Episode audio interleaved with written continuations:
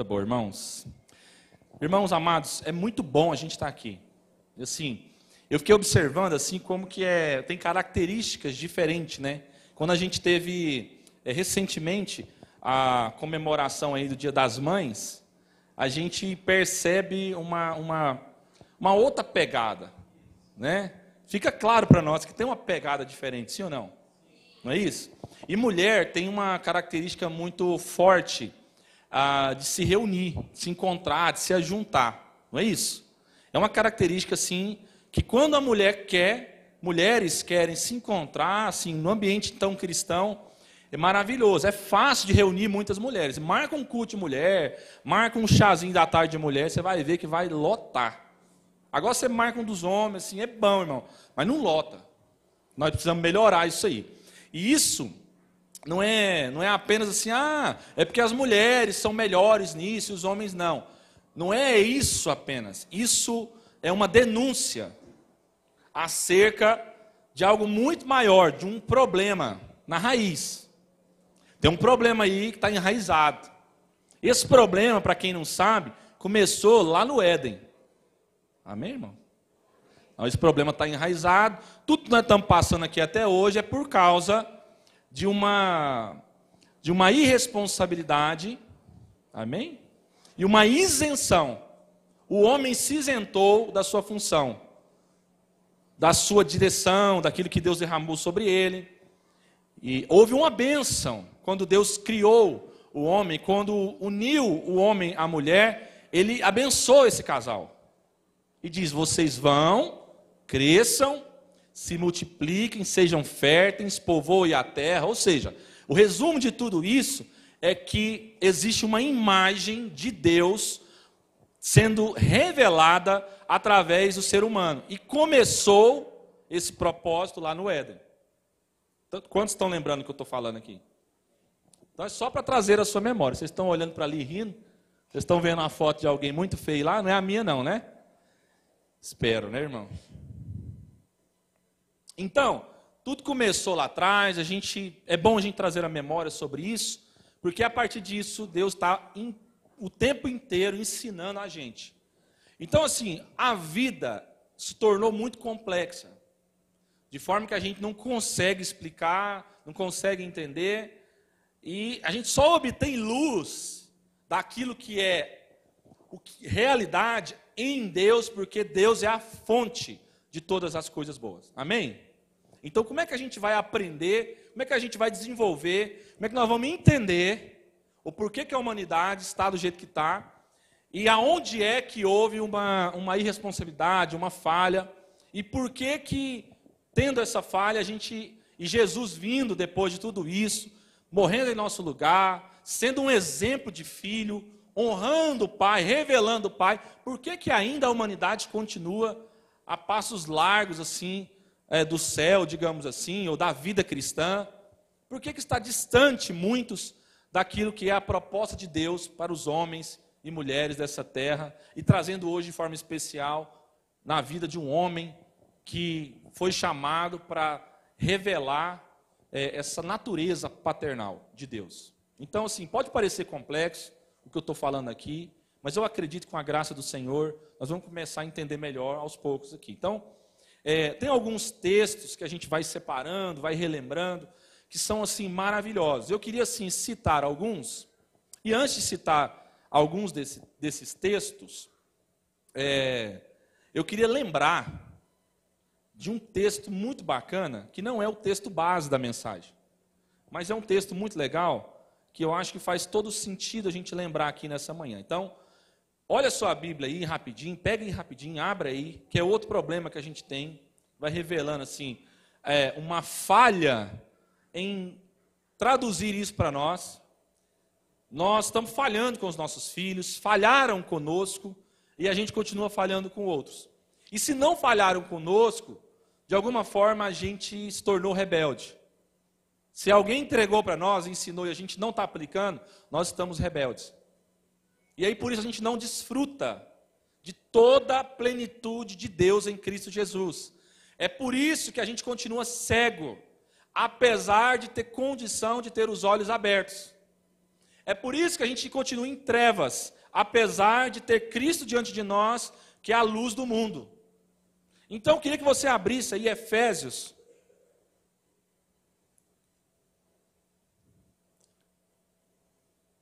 Abra aí, ó. Deixa eu só puxar aqui. Efésios 3, 4 ao 21. Preste atenção o que que diz. 4 não, irmãos, perdão, 14. Do 14 ao 21, o Paulo faz uma oração para a igreja de Éfeso. E orando pela igreja de Éfeso, nós vamos começar é, a entender aqui o outro texto que eu vou usar como base. Amém? Então, vamos lá. O que que Paulo ora aqui?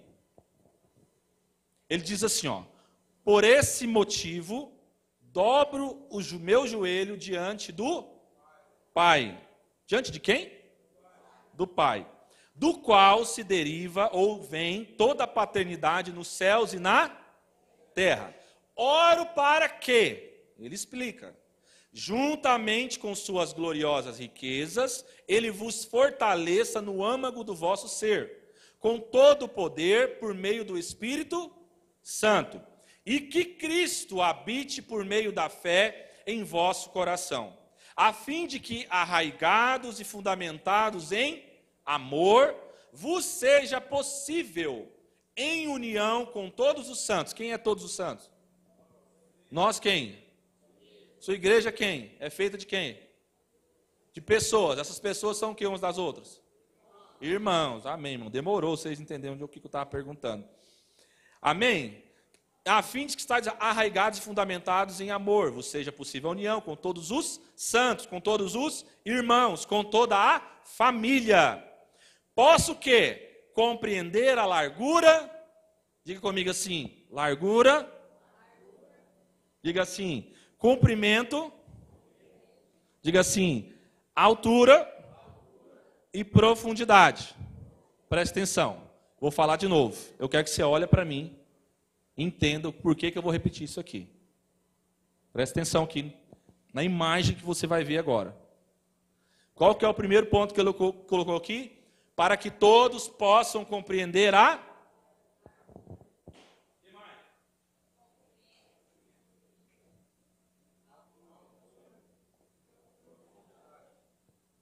Qual a imagem que vocês veem na cabeça? Uma cruz? Sim ou não? Uma cruz e uma cruz em pé, uma cruz deitada? Seria isso? Sim ou não? Isso fala de uma relação tanto horizontal quanto vertical. E essa horizontal, ela pode, ela fala de comprimento, largura, profundidade e altura. Como é que essa relação funciona?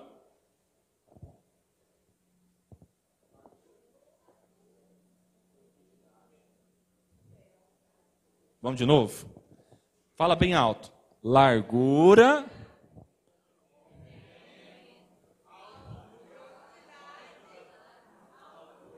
Amém, irmão? Então preste atenção. Só tem um jeito de funcionar o plano de Deus sobre a vida de um homem, de uma mulher. E hoje nós estamos tratando de uma forma especial paternidade, a responsabilidade do homem. Mas isso é para nós aqui. Então essa palavra não é para os homens. Essa palavra é em especial para os homens, mas ela também é para as mulheres. Sim ou não? Então é um chamado, uma responsabilidade nossa. O Paulo está orando para que os irmãos compreendam que Deus preenche todas as coisas. E todos os espaços, sejam eles visíveis e invisíveis, Deus é Senhor sobre ele. E aí vem uma característica ou um atributo fundamental de Deus. Deus é Pai. Então o povo teve dificuldade de entender Deus, desde o Velho Testamento até agora, ainda continua muita gente, porque não compreendia e não enxergava Deus como Pai. E quando Jesus vem falar sobre Deus, quando Jesus vem revelar a natureza dele, Ele não vem agora simplesmente ficar lembrando as pessoas que existe um Deus todo-poderoso, um Deus de divindade. Agora, ele tem uma missão muito séria, mas sim, muito forte, de revelar o caráter de Deus como Pai.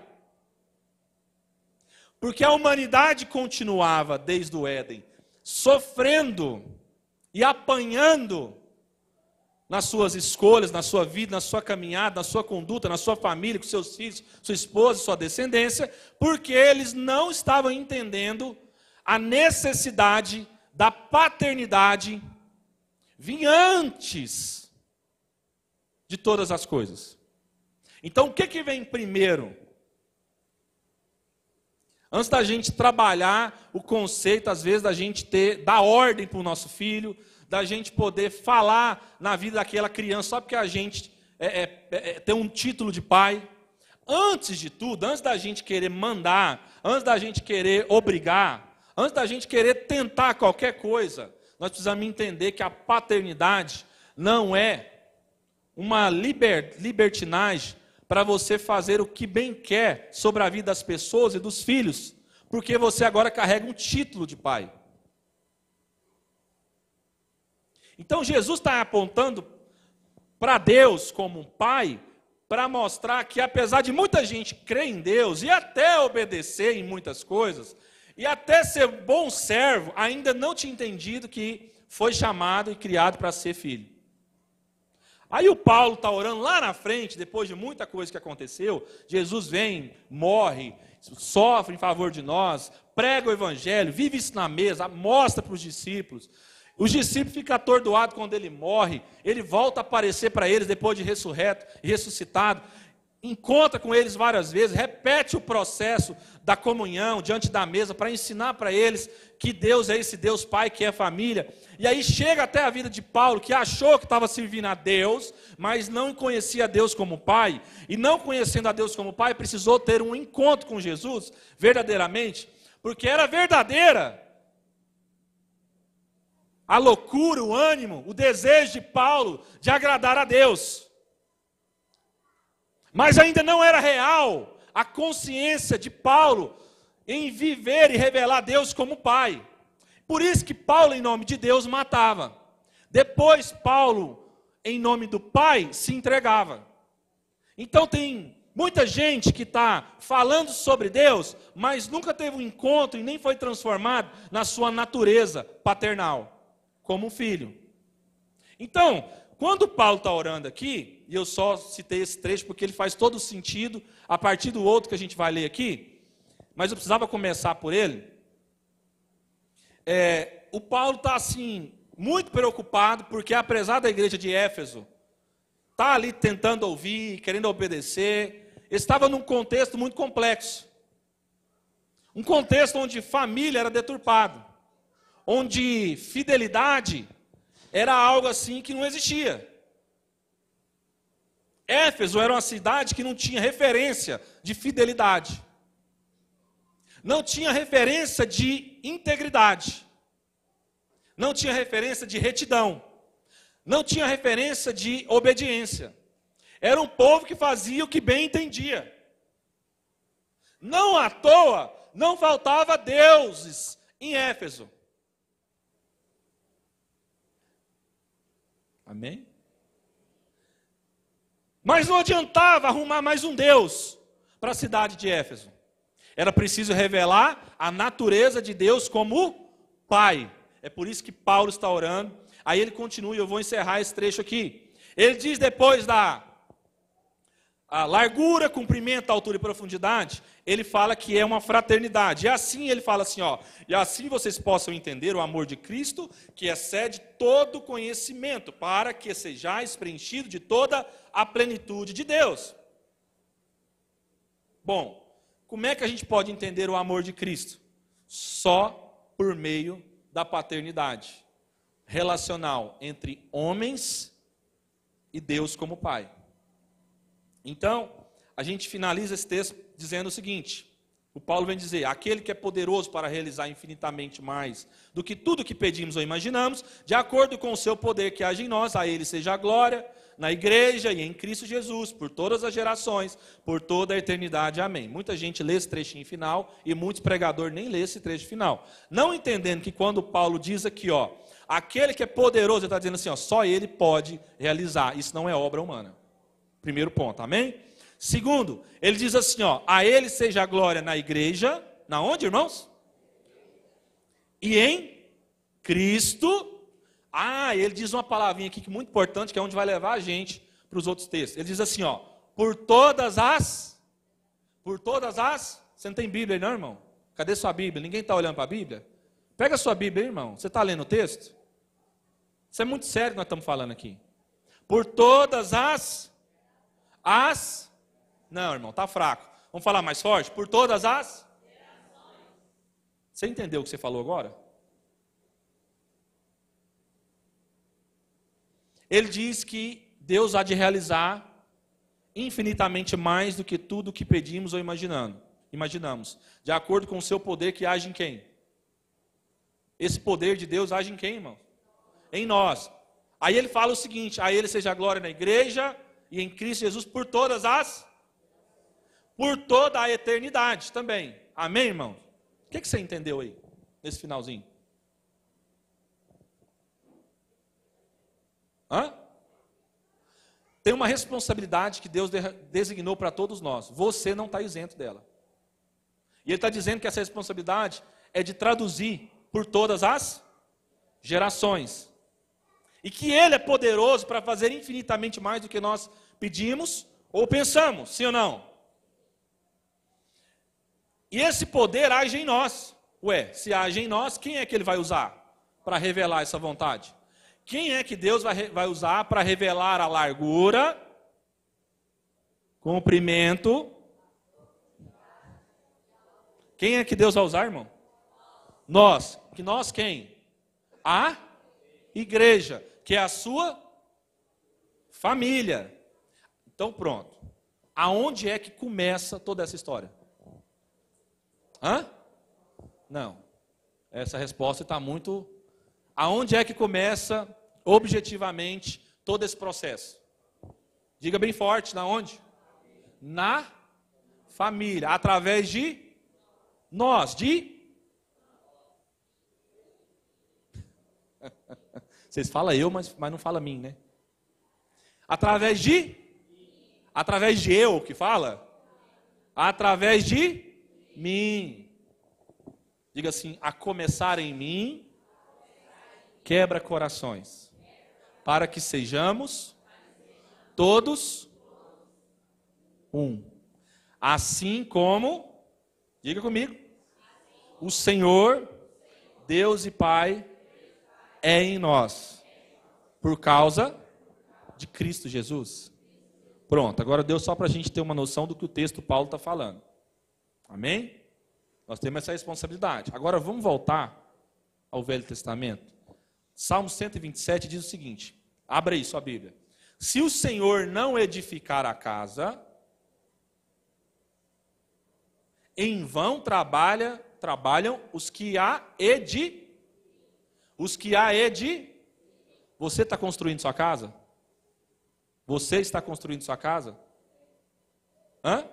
Quem constrói a sua casa? Quem edifica ela? Aí ele diz assim: ó, se o Senhor não guardar a cidade, em vão vigia quem? Hã? Quem? O que, que fala na sua Bíblia? Qual a tradução que fala aí? A minha fala sentinela, sua fala o quê? Alguém fala diferente? Alguém fala guarda? Nenhum é bem atual para falar polícia. Não tem, não? Precisava, né? Então, em vão, vigia, qualquer guarda, qualquer sentinela, qualquer policiamento. Se o Senhor não guardar, é Deus é que guarda todas as coisas. Agora, mas espera aí que o negócio vai entrar onde a gente quer. No lugar onde Deus quer nos levar. Em Deus. Vamos lá. Diz assim, ó, inútil vos será levantar de madrugada. Diga assim, é inútil. Levantar de madrugada. E dormir tarde. comer o pão que penosamente você ganhou. Porque Deus dá aos seus amados ou cuida de nós enquanto dormimos. Estão entendendo isso ou não? Então vamos lá. Agora é o ponto chave aqui. Herança do Senhor são os filhos, o fruto do ventre e seu galardão. Herança do Senhor é o quê? De quem é os filhos?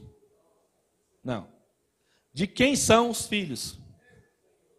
De quem são os filhos que a palavra de Deus está dizendo aqui? Herança do? São herança do Senhor. Aí ele diz assim, ó.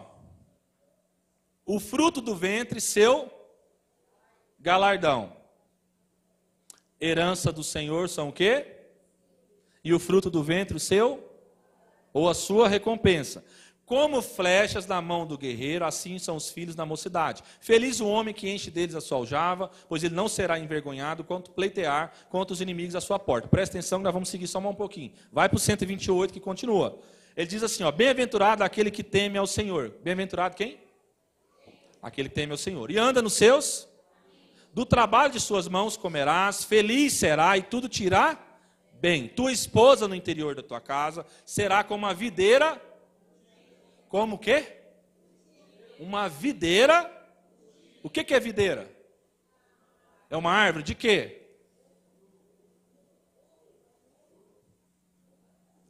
E como é que uma videira dá fruto? Qual que é o fruto? Você acabou de falar. E o que, que a uva o que, que a uva produz? Como é que você produz é, vinho com uma uva? Qual que é o processo, objetivamente falando? Você faz o quê? Amassa com os pés, pode ser com a mão, o que você achar mais fácil, geralmente é com os pés. Amém? Depois você deixa ela no processo, largado lá sozinho. Sim ou não? Então presta atenção. Para chegar a virar vinho, tem que fazer o quê? Ser amar quando Deus começa a amassar você, para fazer você se tornar um bom vinho, para que as pessoas bebam de Deus através de você, o que, que geralmente a gente faz? Esperneia, pede socorro, começa a pedir oração na igreja, faz campanha, não é isso? Pede misericórdia, fala, Deus me tira da onde? Do deserto.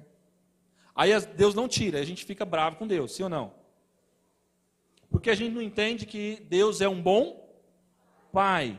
E ele corrige, disciplina aqueles a quem ele ama, aqueles a quem ele chama de seus filhos. Então, quando Deus está trabalhando em nós, tratando a gente, é porque Ele nos ama, é porque Ele é um bom pai. Então, Ele não vai tirar a gente do deserto, porque no deserto é o lugar onde Ele está ensinando a gente a sermos maduros, como quem? Como quem? Como bons, bons filhos. Porque Deus está preparando um bom filho para se tornar um bom pai. Então, o título dessa mensagem é Pais e Filhos. Diga comigo, pais e filhos. Não precisa você cantar a música do Legião Urbana, tá bom? Eu sei que você lembrou aí, muita gente. Pais e filhos, mas só que nós precisamos aprender que Deus nos faz ser bons filhos para que nos tornemos bons pais.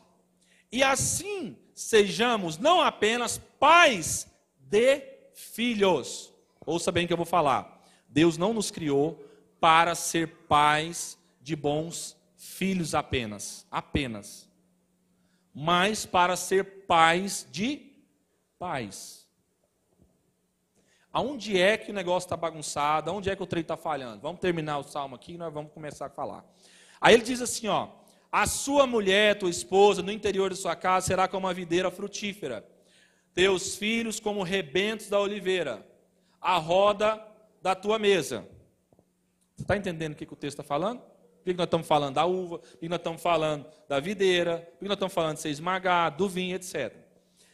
Eis como será abençoado o homem que teme o Senhor. O Senhor te abençoe desde Sião, para que veja a prosperidade de Jerusalém durante os dias de sua vida. Veja os filhos de teus filhos. Veja quem? Os filhos de teus filhos. Aí ele diz: paz seja sobre Israel. Isso é uma. Quando diz isso, está falando que paz seja sobre o povo de Deus. Hoje já não há mais o muro da separação. Deus quebrou, fez de, do seu povo um só povo. Não tem mais judeus, nem gregos, nem escravos, nem cíteras, nem, nem bárbaros. Não tem mais gregos, nem gentios. Agora Deus fez de nós um só povo, porque o propósito de Deus é formar uma família. E aí, irmãos, aonde a gente vai entrar? Na perspectiva de paternidade. Eu separei aqui, fiz questão de anotar alguns, alguns pontos muito importantes que eu queria só relembrar, de forma bem objetiva. Vamos falar só um pouquinho, só lembrar. Tem muita gente que ora, que chora lá, que é assim um bom servo na igreja, nos momentos assim de encontro, e no entanto a sua casa não é uma referência. Os seus filhos estão jogados. Os seus filhos estão vivendo a sua própria sorte. Aí a gente não entende o quanto é sério a semente, a lei da semeadura. Se você não cuida dos seus, da sua própria casa, nós não temos autoridade nem discernimento para viver o que Paulo falou aos irmãos de Efésio. E não era só para os pais, era para as mães, era para todos nós. Dizendo: Eu oro para que vocês compreendam a paternidade de Deus, para que vocês entendam qual é a largura, comprimento, profundidade e altura porque só assim, em Cristo Jesus, vocês todos, homens e mulheres, crianças, velhos, todas as idades, vão experimentar o propósito de Deus, que é ser família. Só assim vocês vão andar como pais e filhos responsáveis, aonde se tornarão pais de pais. Então, o Paulo ora por isso porque nós precisamos entender que a nossa irresponsabilidade, como eu vou citar alguns aqui, bagunçou, perverteu e isso permeou por gerações aquilo que Deus não queria que acontecesse. Não, não planejou, não desejou, não ensinou assim. Aí é por isso que em Jesus nós temos a plenitude para que a gente aprenda. Então, vamos lembrar de Eli? Quem lembra quem era Eli? Eli. Quem lembra de Eli? Eli era um. E um. O que, que ele era? Vamos falar algumas coisas que ele era? Profeta, que mais? Sacerdote e que mais? Não, não é só isso não. Ele foi outra coisa também, quem lembra? Juiz, que mais? Só, não é? Porque a única coisa que ele não foi é pai. Então Eli foi um bom profeta, foi um bom sacerdote, foi um bom juiz. 40 anos assim de serviço prestado, assim, top, pensa na excelência serviço, nos melhores. No entanto, não conseguiu lidar com seus dois peixinhos. Sim ou não? Porque não conseguia dizer não para eles. Não conseguia educá-los e discipliná-los, como Deus disse que nós devemos fazer. Lembra do escritor aos Provérbios dizendo que o pai disciplina os seus filhos, corrige com a vara se for necessário. Sim ou não? Qual que é o mal dessa geração? Qual que é o mal da humanidade? É porque adora ver Deus manifestando o seu poder para dar para a gente aquilo que a gente sempre sonhou. Isso é postura de homens velhos, apesar de velho de idade, mas que ainda tem a mentalidade de menino, de escravo. Se você acha que está te faltando alguma coisa, é porque você não entendeu que você é filho. E como você não entendeu que você é filho, você pode ter 60 anos, 70, 80, 40, não importa a sua idade. Eu vejo crianças na mentalidade de 60 anos, de 70 anos. Gente que nunca foi transformada na consciência de paternidade. Porque nunca entendeu o princípio da paternidade. Começou em ser um bom filho. E sendo um bom filho, em obediência, vai ser obediente a Deus quando Ele nos levar a responsabilizar pelos outros filhos, na qual nos tornará e nos fará ser pais. Então nós somos uma geração de homens bananas. Frouxo. Me permita a expressão, eu sei que muita gente vai escutar essa mensagem. Diz aí o Spotify, não sei se é verdade, que gente escuta nós até fora do Brasil, não sei nem quem é, de onde vem. Nunca vi nem comi, só ouço falar. Mas vou falar para vocês. É uns bosta. Pensa nos homens bosta que tem hoje. Não consegue lidar com as mulheres, vai dar lidar com o filho. E quando tem filho, estraga tudo. Porque é covarde. Porque está preocupado com seus interesses. E está achando que se trabalhar muito na vida e ganhar muito dinheiro, e se fazer um bom serviço na igreja, está resolvido.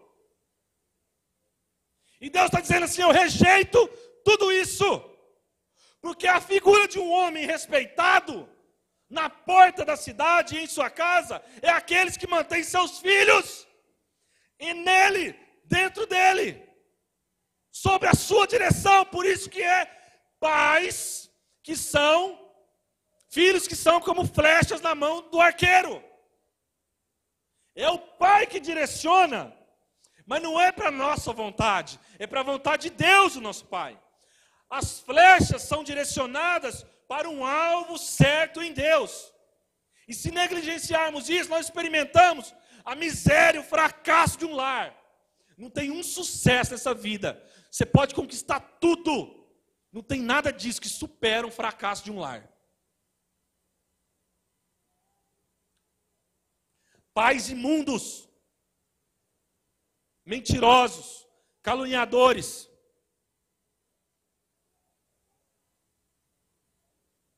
pervertidos, que vivem uma vida vagando pela cidade, traindo suas esposas. E quando trai suas esposas, traem os seus filhos, porque primeiro traiu Deus no seu coração, porque não assumiu o único caminho que Deus preparou para nós. E a gente está achando que Deus, vamos convencer a Deus em algum momento da nossa vida, e Deus vai bater palminha para nós e falar assim: bonito, cara. Eu pensei que eu era um bom Deus, mas agora que você acertou nessa aí, parabéns, você, você foi melhor do que eu. Toma aqui a chave do céu, aqui ó. Faz uma festa rave aí, toca o terror, chama sua turma aí, toca fogo em tudo, perverte tudo. Não! Nós somos responsáveis, não estamos nessa vida, irmão, de passagem como quem vai curtir na janelinha do vagão de trem a paisagem lá fora, enquanto a festa rola aqui dentro. E Eli fracassou. Diga comigo, Eli fracassou como pai. O que que o Hofni e o Finéias lá era? Quem lembra? Que que os filhos de Eli eram? Eles eram sacerdotes também, sim ou não? E qual era, a, qual era a postura desse sacerdotinho de Jeová? Fala para mim. Como é que eles faziam na hora lá dos, de fazer lá a oferta, o sacrifício? Como é que eles faziam? Roubava. O que, mais que eles faziam? Comia, se prostituía. Hã? E o papai sabia? Sabia. Papai sabia ou não? E o pai, e o pai bananão fez o quê? Nada, irmão. Então ele tinha palavra para corrigir os outros. Ele era um homem de Deus para dar direção para todo mundo. Menos para quem? Para os seus próprios filhos. Então esse cara, forma de falar, irmãos, não me interpreta mal. O Eli foi uma referência de pai, sim ou não? O Eli falhou, sim ou não? Não, pastor, mas ele foi um profeta, ele foi um sacerdote, foi um juiz. O Eli falhou ou não falhou, irmão? O Eli falhou, irmão. Não, mas está na Bíblia, ele fez isso. Falhou. Mas Deus usou ele? Então. Mas falhou. É homem, como nós, como a gente. Falhou na raiz do seu chamado. Não à toa que o Novo Testamento, quando o apóstolo Paulo vem falar sobre cuidar da igreja, quando ele vem falar sobre pastorear, e pastor, tra... palavra pastor vem da perspectiva de pai, de cuidado, de entrega, de responsabilidade. Então ele vem dizer assim que aquele que não cuida bem da sua casa nem é digno de quê? De quem não cuida bem da sua casa não é digno de fazer o quê, irmão? Da igreja de Deus e nem de fazer a obra. Então nós estamos achando que esse, que esse texto é só para aqueles que querem ser um pastor, uma figurinha de um pastor, igual nós aqui. Esse texto é para nós, irmão. Porque você não faz obra nenhuma em Deus se você não cuidar bem da sua casa. Ainda que algumas coisas possam dar até certo. Afinal, Deus usa até uma mula, como eu, como você. Porque muita gente, muitas vezes a gente se comporta como uma mula, empacada, teimosa, sim ou não? E apesar disso, o Eli foi conhecido como homem de Deus, mas não revelou o atributo mais importante, mais clássico, mais profundo, mais necessário que Deus desejou revelar na humanidade, que é de ser um bom pai. Aí lembra do Adão? O Adão com dois filhos também. Quantos filhos que o Adão tinha no início lá? Os primeirinhos foram quantos? Diga comigo, dois. Qual é o nome dos camaradas? Caim e Abel. Aí o Adão com dois, o primeiro casal da humanidade, os primeiros dois filhos, não conseguiu lidar com eles como deveria. O que, que acontece? O Caim vai lá com o coração cheio de inveja, porque a relação era fraca, porque não tinha uma referência mais forte, mais profunda, de amizade, de cuidado, de passo a passo diário. E o que, que ele faz com o seu irmão? Ele mata, ele assassina o seu irmão. Está lá em Gênesis 4, 8. E do Abraão, o que, que a gente pode lembrar? Gente, mas o Abraão, o Abraão é o que mesmo? Hã? Pai de quê?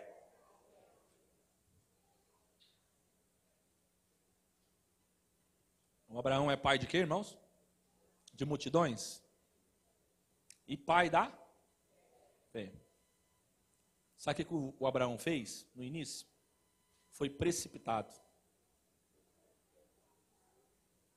Deus deu para ele o quê? Uma promessa? O que, que ele fez? Como é que ele foi fazer? Foi ajudar Deus, não foi? O que, que o Abraão fez, gente? Aí ele foi lá arrumar um filho com quem? Com a serva, com a escrava, com a concubina, com, a, com quem não era para ele mexer. Como é que era o nome desse camarada? Ismael. Aí beleza, depois acontece o quê? Quem lembra?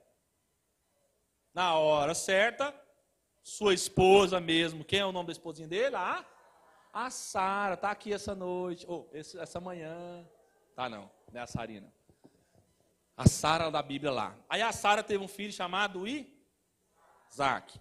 Aí o Isaac, mas o, o Ismael se dava bem? Por que, que você acha? Porque a história, a raiz está toda bagunçada, sim ou não? O que, que o Ismael gostava de fazer com Isaac? Ismael era soberbo, crítico. E por aí em diante, você pode imaginar o que, que já não, que não rolava. A gente sabe bem o que, que é contexto de família.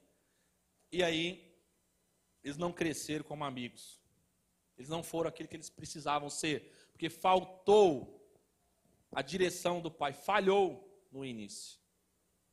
E aí, o que, que é o pior disso? É que depois o Isaac cresce, o Isaac casa, no caso. Com quem que ele casou? É, Aí ele teve filhos, não teve? Qual os dois filhinhos que ele teve? E como é que era o contexto deles? Já, já brigava na barriga, a história é longa, a maioria conhece. Eu sei que no final dessa história, olha só como que uma semente errada, uma forma errada vai pervertendo. E aí não cumpre o que nós lemos lá que Paulo falou?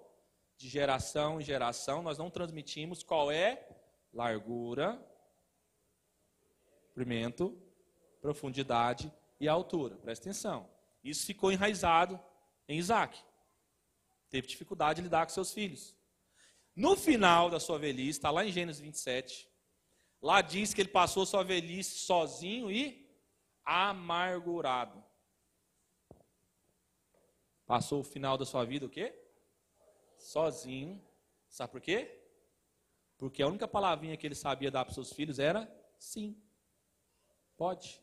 Uhum. Ou então, ó, silêncio. Não entro, não falo nada. Não adianta falar. Esses meninos não me obedecem. Ah, já falei, pastor. Já cansei de falar. É. Não, já cansei de falar. Aí a esposa às vezes vai tentar ajudar. Não, esquece. Deixa eles, meu bem. Não, não briga com os bebezinhos do papai, não. Deixa meus demoninhos fazer o que eles querem. Deixa os demoninhos fazer o inferninho aqui em casa. E esse inferninho vai crescendo. Vocês acham que é brincadeira? Estou usando essa expressão de propósito. Porque nós somos irresponsáveis. Porque nós estamos muito ocupados. Nós estamos ocupados, irmão. E bota ocupado nisso.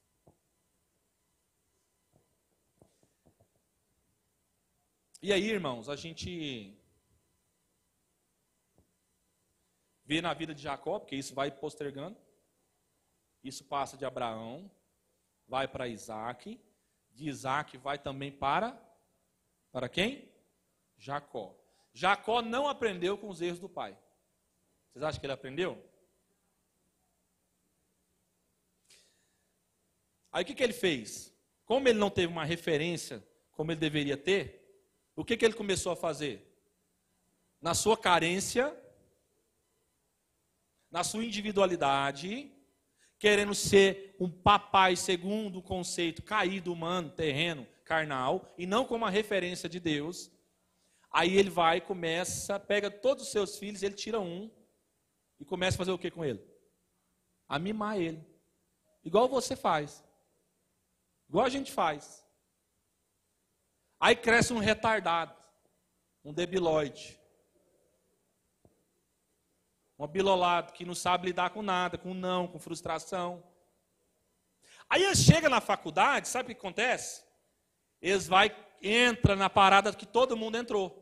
Porque nós entra, a gente vê lá na faculdade e fala assim: "Nossa, Deus me livre mandar meu filho para a faculdade". Tudo que nós, nós deveríamos pensar era ser uma referência de pai, como Deus é para nós, de forma tão segura, tão plena, que a gente tivesse certeza que o melhor lugar que a gente tinha que enviar nossos filhos era para a faculdade. Para que eles chegassem lá, no meio daquilo que é tudo pervertido, e fosse a única referência para salvar aquela geração. Mas a gente quer poupar nosso filho. E não é isso que a gente vê em Deus, porque Deus não poupou o seu próprio filho para nos salvar dessa faculdade, desse inferno de vida que nós estávamos levando. Quando você vai lá na PUC, irmão, lá é um inferno lá dentro. Pensa no inferno revelado. Você fala assim, não sei o que é o inferno, imagina o capeta. A apresentação teatral do inferno está lá acontecendo, todo dia. É nojento você entrar lá dentro. As salas, os alunos, os que se dizem professor, tudo. Quem aqui já fez faculdade lá? Ou já entrou? É assustador o que a gente vê. De forma geral, é nojento. Por quê? Porque foram mimados em casa, não tiveram uma boa referência, não estão seguros nas suas convicções. Então, teve um bom papai, mas o bom no sentido de que deu tudo. Aí não consegue lidar, não tem referência, não tem direção para Cristo, não sabe o que é a vontade de Deus nosso Pai. Então, quando chega lá, fala: Ah, encontrei um lugar que também parece com a minha casa. Meu papai me deu tudo, eu posso fazer tudo lá. Aqui também eu posso fazer. Posso fumar maconha com o professor, posso fazer sexo dentro da sala de aula, posso roubar, posso espancar, posso bater. Vocês acham que não é assim que acontece lá? Entra lá, irmão, para você ver. Está achando que eu estou, assim, aumentando? Vai lá. É. Aí é um monte de gente que até mora junto, pode morar em república, mas que é tudo pervertido. Todo mundo nas suas maconhinhas, todo mundo nas suas, nas suas bebidas, cheio de vício, traumatizados. Você vai ver a referência deles péssima. E tem uns que ainda gostam de papai e mamãe, por quê? Até hoje o papai e a mamãe continuam fazendo o que eles querem. Aí tem um carrinho que eles nunca trabalhou para ter. Eles não sabem o preço do carro. Quando eles vão trocar um óleo, trocar um pneu, eles não sabem o custo, porque não é eles que pagam. O cartãozinho para pôr combustível, lanchar, como se fosse um bebezão, é o papai e a mamãe que paga. Vocês estão entendendo o que eu estou falando?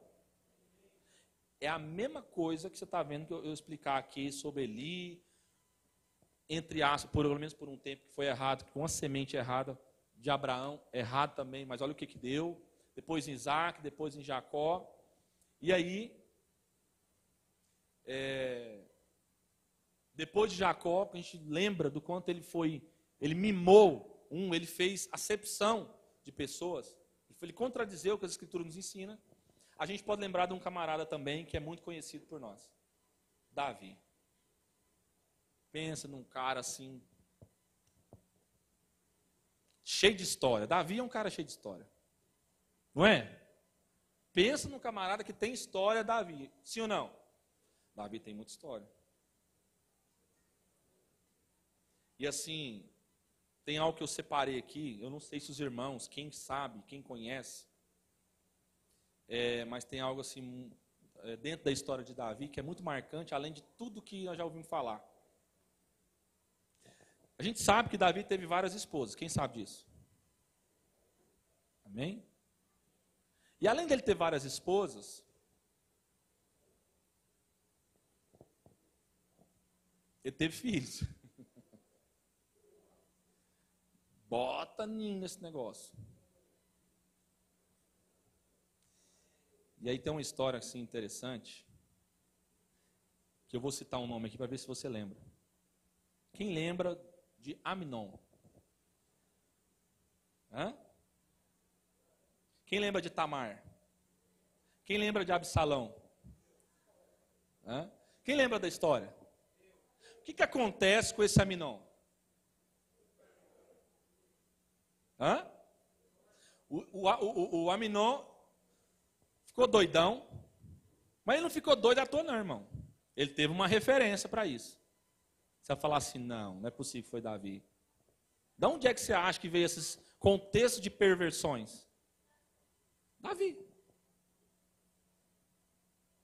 É algo maligno. Começou por Batseba. E aí, eles não têm referência. É uns meninos tudo largados, tudo bagunçado. Aí o contexto da história dos filhos são todos complexos. Todos têm sua complexidade. Uns mais, outros menos. E aí a gente lembra dessa história. O Aminon foi lá, ficou louco, tarado, desesperado, porque se jogou na sua, na sua, no seu desejo carnal, nas suas paixões carnal. E aí o problema não era ele ter um desejo, porque todos nós somos tentados. O problema é que ele não tinha alguém para dizer não na cara dele e disciplinar ele. Ele não teve um pai para poder, antes do negócio acontecer, ele ir lá e travar o processo. Porque o pai não era presente. O pai não tinha relação necessária. Os filhos não eram amigos. Não eram irmãos de fato, como deveriam. E a gente sabe o contexto. Ele trama é, estupar a, a, sua irmã. A gente sabe que o, o Absalão, depois disso aí, fica muito injuriado. E o que, que ele faz? O que, que ele faz? Ele mata, irmão. Ele não apenas mata, irmão. Ele assa. Quando você escutou sobre assassinar seu irmão, te lembrou outra coisa que a gente falou aqui? Volta lá no Éden. Vê que esse negócio vem se repetindo? Tem muitas outras histórias que a gente poderia citar. A gente vai, ia cansar de, de, de escrever, de guardar, de preparar aqui para os irmãos isso continua a permear. Por quê? Aonde é que está a falha? Na paternidade.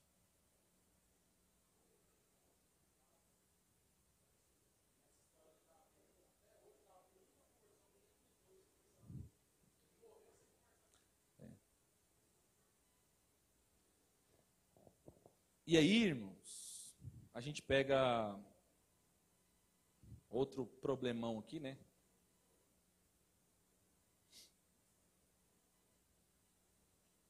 Davi, na verdade, se a gente for falar Davi, a gente vai gastar muito tempo aqui, mas vamos lembrar só uma perspectiva aqui. Vamos encerrar em Davi nesse sentido. Davi foi, talvez, é tão difícil dizer que ele foi o pior, porque os camaradas que a gente citou aqui, como o Eli também foi um desastre. Mas Davi, Davi para mim, talvez foi o pior. Davi, para mim, foi o pior em tudo como marido, como esposo, como pai, como tudo. Apesar de ser chamado de um homem segundo Está vendo por que a gente está confundindo as coisas, irmão? Deus pode usar alguém do jeito que Ele quer, na hora que Ele quer, e... Ele usa. Mas não significa que está tudo certo. Não significa que lá na raiz, daquilo que Ele chamou, essa pessoa já está andando como Ele deveria. E para a gente não estender muito, porque o horário está avançando, eu queria lembrar de um bom exemplo. Quem lembra de Jó? Todo mundo sabe a história de Jó. E o contexto que a gente sempre lembra de Jó é o seguinte: ah, Jó era um homem reto, tinha lá sua família, né, temente a Deus. Belo dia, uma conversa entre Deus e o Satanás, Deus permite o diabo tentar Jó e tocar em algumas coisas. Só não toca na sua vida no sentido de tirar a sua vida, mas é tocado no sentido de enfermidades, Deus permite tudo isso. Jó passa todo o processo, continua fiel a Deus, tem suas dificuldades, mas continua. Deus trabalha mais ainda no coração de Jó, ele se torna alguém mais íntegro, no sentido de mais maduro na sua fé, no seu entendimento. Perde muitas coisas, inclusive sua família, e Deus restaura depois, restaura sua sorte, sua família, e etc, etc, etc. Não é isso que a gente lembra? Mas lá no capítulo 1 de Jó tem algo importante, porque lá fala, capítulo 1, verso 5, que Jó conduzia seus filhos em santidade, em amor, que ele cuidava, que ele era atencioso, que ele era um bom pai. Por isso, Jó é uma referência para nós. E por isso que quando Satanás fala assim, ah, mas também você dá tudo para Jó, fala para Deus, mas de jeito aí, ué, todo mundo vai te servir. E Deus falou assim, não é porque eu dou tudo para ele. Mas apesar dele ter tudo, o tudo não possui ele. Ele continua íntegro. Seu coração é meu. A sua vida está em mim. Seu prazer está em mim. Quando a gente lembra de Jó, começa a animar nosso coração. E para animar mais ainda nosso coração, nós precisamos lembrar de Noé. Noé, para mim, foi o maior evangelista do Velho Testamento. Pregou 120 anos. E não viu nenhuma conversão. Aí você me pergunta, mas como que ele foi o maior? Ele colocou toda a sua família dentro da arca. Então não adianta você ganhar multidões e a sua casa ficar de fora da arca. Você só cumpre o seu chamado de homem, de pai, quando você consegue manter não apenas seus filhos, mas a sua esposa dentro da arca, seguro, certo de que lá é o melhor lugar. E quando eu estou dizendo arca, eu não estou dizendo um lugar físico. Amém, irmãos? Estou dizendo como uma espécie de lugar espiritual. O lugar onde Deus preparou. Onde Deus deu o quê? Você não entendeu por que nós leu o texto de Paulo lá atrás? aonde Deus deu a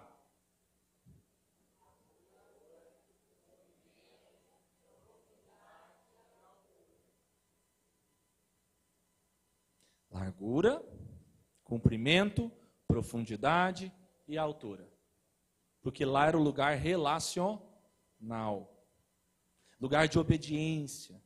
E apesar de nem saber o que, que ia dar, e nem ter chovido, e Deus dizendo: prepara, eles entraram sob a direção de um homem que tinha responsabilidade, autoridade como pai.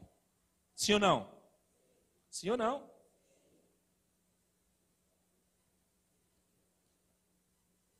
E aí, meus irmãos,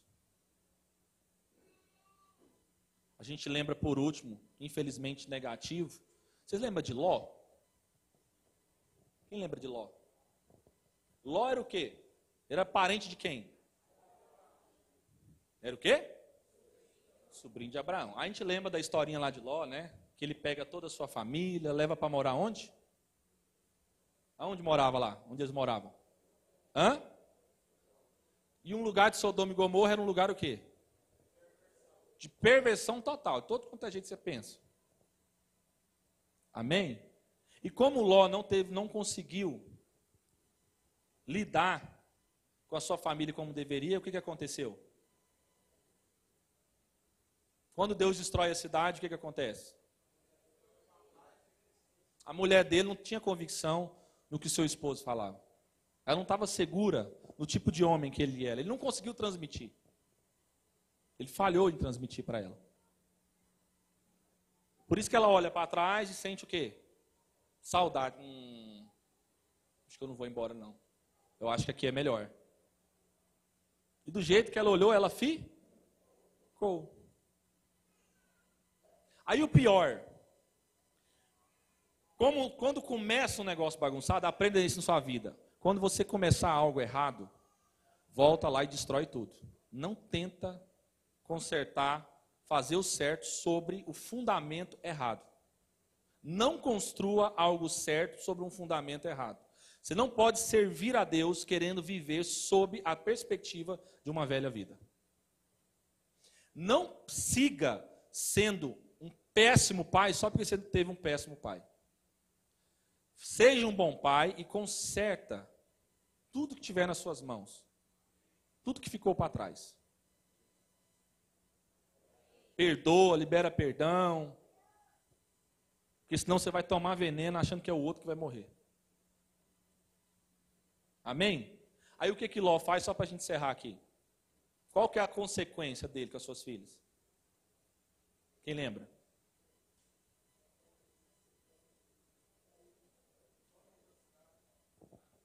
Não. Qual que é a consequência familiar de Ló com a sua filha, suas filhas?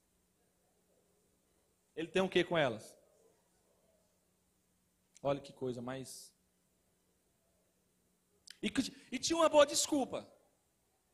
Era assim, para manter a nossa descendência. Quando você começa algo errado, vai terminar errado. Então, ou a gente, a partir de hoje, recomeça, e sobre a perspectiva à luz da palavra de Deus, entende que nós somos como arqueiros, e os nossos filhos são como as flechas nas nossas mãos, e que a direção que nós damos para os filhos e para a esposa, ah, pastor, mas eu não tenho filho, então isso é para você e sua esposa, meu camarada. Abra seus olhos, não se isente, não pense que você está fora disso. A sua responsabilidade é de você para a sua esposa, para os seus filhos, para os seus netos, seus bisnetos e assim por diante. Porque nós temos o dever de comunicar às próximas gerações não apenas o que Deus fez, mas quem Deus é. E o povo aprendeu a falar do que Deus fez e não comunicar quem Deus é.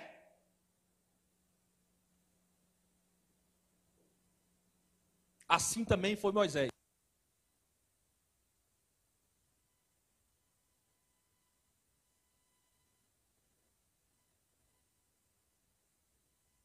Todo errado. Todo bagunçado em casa, com a mulher brigado, e lá. Não, galera, tamo junto. Só 40 anos rodando aqui, dando volta. Passando raiva. Povo idolatrando. Aquela anarquia, aquela nojeira, aquela imundície. Por quê? E o povo, não, mas assim, é, você é o líder aí, Moisés. Beleza. Outros, né, não sei o quê, mas o Moisés, não, eu ainda sou o líder. Tá tudo certo. Minha casa bagunçada. Não, mas assim, Deus me ama, porque Deus me escolheu para libertar o povo. É verdade que Deus escolheu Moisés para libertar esse povo? Sim ou não? Mas não escolheu ele para introduzir ele na terra. Deveria, mas não foi ele que introduz o povo na terra prometida. Sabe o que atrapalhou? O que você acha que atrapalhou? Moisés não tinha moral e nem autoridade para pôr uma família dentro de uma terra prometida, porque a sua casa estava bagunçada. Aí quem é que tem a casa organizada, que teve peito, mesmo que ficou meio oscilante? Aí lá no início do livro, Deus já fala para ele: ó, ser forte e corajoso. Não olhe para a direita, para a esquerda, firma nessa palavra, né? não se aparte do livro dessa lei, da mensagem da cruz, da palavra de Deus. E aí, quem que é o cara? Josué. Aí lá na frente, no próprio livro de Josué, a gente até falou sobre isso, pregou uma vez, lá no capítulo 24, no verso 15 lá, o Josué faz uma, ele proclama e deixa registrado, para que a gente possa lembrar e viver isso, não apenas recitar versículo, mas viver isso na prática. Josué, Josué fala o quê? Eu não sei o que, que vocês estão imaginando, o que vocês querem fazer da vida de vocês. Se vocês querem voltar para aquela velha vida, seguir aos deus, deuses dos vossos pais, não sei o que está passando, está rolando na mentalidade de vocês. Eu só sei que eu tenho uma coisa para dizer para vocês. Eu e a minha casa. Amém, irmão? Então, um pai, uma natureza paternal, é uma natureza plena, de plenitude, de integridade, que se parece, é, não, não apenas se parece com Deus nosso Pai, mas revela Deus nosso Pai. E para quem é que Deus tem isso? Para todos nós. Pastor, mas eu sou mulher solteira. Cuidei dos meus filhos a vida toda. Você é a referência. Enquanto você, tudo que você puder fazer, você vai ser uma referência para os seus filhos. E aí eu tenho vontade de casar, pastor, mas é difícil de arrumar homem. Realmente, irmão. Conta que certa vez um homem saiu lá, Guilherme, na Grécia, com uma lanterna ao meio-dia. Aí o povo falou assim: esse cara é doido. Uma lanterna no meio da rua, iluminando meio-dia. Aí diz que ele fez isso propositalmente. E quando as pessoas perguntaram para ele, ô, tá ficando doido? Você está com a lanterna no meio da rua aí, uma hora dessa, vai, o que, que, é isso? O que, que significa isso? Ele falou assim, ó, estou à procura de homens de verdade, homens íntegros. Ao meio-dia, com a lanterna ligada, porque assim, nós temos que clarear demais para ver se encontra um. Vocês acham que é diferente aqui? Por que, que nossos, as nossas jovens e as adolescentes, às vezes, já estão crescendo sem referência. Primeiro, porque não teve o pai como referência. Segundo, porque poderia e deveria encontrar nos jovens da igreja, mas os jovens da igreja são mais moleques do que os seus próprios pais foram com eles. Não sabem dar um conselho que presta, não tomam uma decisão sozinho, pautada na, na, na sensibilidade ao Espírito Santo, porque vive uma vida de menino. Então, achando que está tudo bem, porque frequenta culto, faz parte de PG, porque toca instrumento na igreja, porque dá uma, dá uma palavrinha de vez em quando no culto, porque posta um versículo bíblico no Instagram. Está achando lindo. Quem está entendendo o que eu estou falando, irmãos? Ou é só eu estou sendo ministrado? Então, eu vou encerrar. Nós gastamos um tempo bom aqui. Todo homem e toda mulher tem responsabilidade de comunicar Deus, de transmitir, de não apenas apontar e dizer, ah, Deus é bom, olha lá, ó, lê lá no versículo, ele fez isso lá atrás. Não. Olha para mim e encontre referência na nossa casa, na nossa família, não apenas do que Deus está fazendo, mas de quem Ele é. Quando eu falo de quem Ele é, eu estou falando da sua paternidade. Porque o reino de Deus é feito de pais e filhos. Filhos obedientes ao Pai Celestial e que assumem a responsabilidade se tornam pais de outros filhos. É assim que o reino de Deus é manifestado. É assim que nós vamos reorganizar a nossa família. Enquanto você ficar no free fry, enquanto você ficar na droguinha, enquanto você ficar na cachaça, Enquanto você ficar no Instagram, enquanto você ficar na putaria, enquanto você ficar aí, irmãos, eu sei que tem crianças aqui, mas enquanto em vocês, homens, ou mulheres também, ficar acessando sites pornográficos aí, sua vida vai ser uma desgraça não apenas no presente, mas no futuro. Que Deus tenha misericórdia. Agora, não, não vire e diga assim, ah, Vou continuar vivendo aqui porque Deus tem a misericórdia lá na frente, meus filhos. A responsabilidade é sua, é minha, é nossa. Eu vou encerrar aqui. O Isaías, no capítulo 6, no ano da morte do rei Uzias, ele começa dizendo isso no capítulo. Ele diz que viu o Senhor assentado sobre um alto e sublime trono, na sua majestade, no seu poder na sua, em toda a sua glória. Preste atenção, irmãos. O Isaías viu o quê? O Isaías viu o que, irmãos? O Senhor quem? Deus, assentado aonde? Num alto e sublime trono. E lá estava o que manifestado? A sua glória, seu poder, sua, sua manifestação, tudo que é a sua glória, que nós não podemos nem se conseguir explicar. A primeira coisa que ele faz é olhar para si mesmo e falar assim: Eu não sou digno de ver isso, nem de estar aqui, nada disso. Porque eu sou um homem de quê? De lábios impuros, ou seja, eu sou pecador. Quando Deus se revela a você, você se acha ou você se reconhece pecador? Deus se revela a você todos os dias, como se revelou a Isaías? Você tem visto Deus? Você olha para si mesmo e se reconhece, sem se vitimizar. E você sabe o que Deus faz? Se o problema é esse, está tudo certo, eu entendo você, você é pecador. A tua culpa está removida. Agora que a tua culpa está removida, eu tenho algo para te perguntar. Quem irá por nós? Essa pergunta não é apenas de Deus, para o profeta. Essa pergunta é de um pai para um filho. Porque ele colocou Isaías dentro da perspectiva de família. Ele diz: Quem irá pela família? Por nós. Quando ele fala nós, ele está falando o Pai, o Filho e o Espírito Santo. Ele está falando, Isaías, meu filho, quem irá por nós? Ele diz: Eis-me aqui. Envia-me a mim, usa eu, Senhor. Começa a partir de mim. Então não importa a sua história, não importa as suas dores, não importa os seus traumas, as suas péssimas referências, você não tem desculpa. Porque um dia nós vamos encontrar com o Senhor, face a face. E tem duas coisas que pode acontecer. Ele te apartar para a sua esquerda e dizer assim: Não te conheço. Ou ele dizer: Vinde bendito do meu Pai. Entra aqui, ó. Para o reino estar tá preparado para vocês desde a fundação do mundo. Que a gente assuma a responsabilidade, irmãos. É uma manhã especial, é uma manhã de café, é uma manhã na qual é o dia dos pais. Que isso não seja apenas uma mensagem que você custou ficar aqui escutando. Que isso não seja uma mensagenzinha para você. Que isso possa gerar temor no seu coração.